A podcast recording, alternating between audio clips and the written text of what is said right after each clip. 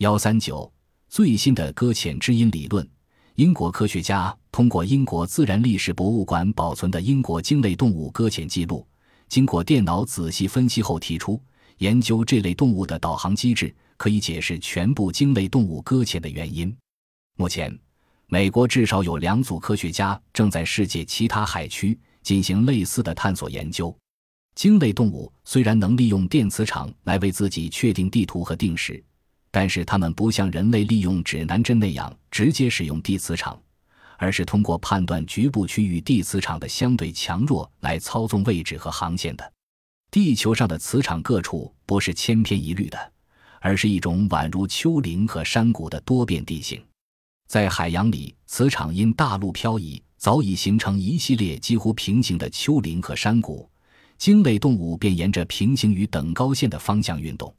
由于地磁场并非在海滩边终止，而是一直延续到陆地，因此人们不禁会问：鲸类动物为什么仅仅搁浅于海边？原来，从记录结果表明，发生搁浅的位置其磁力线都垂直于海边。由此看来，鲸类动物搁浅是因为出了航行偏差，犹如发生交通事故，属于误认地图所致。众所周知。地磁场虽然每天以恒定的方式波动，但因太阳活动而存在着不规则的波动。当鲸类动物早晨航行意向因地磁场不规则波动而变得模糊时，它们就有可能发生搁浅。研究表明，鲸类动物误认地形时距陆地有一定的距离，而后径直沿着错误的航线游行，直至到达岸边。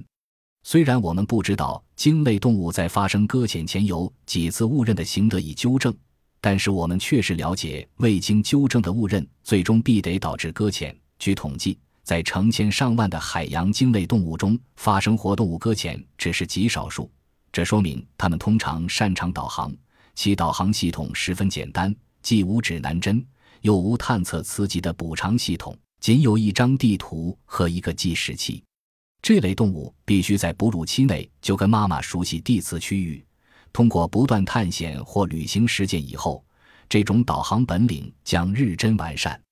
俄罗斯著名科学家托米林院士认为，造成鲸群集体自杀的原因可能是：当一条鲸因某种原因或导航失灵，或受到敌害的攻击而陷入绝境时，它会发出遇难的信号，呼吁同类相救，结果便招来了附近洄游的鲸群。造成了集体自杀的惨景。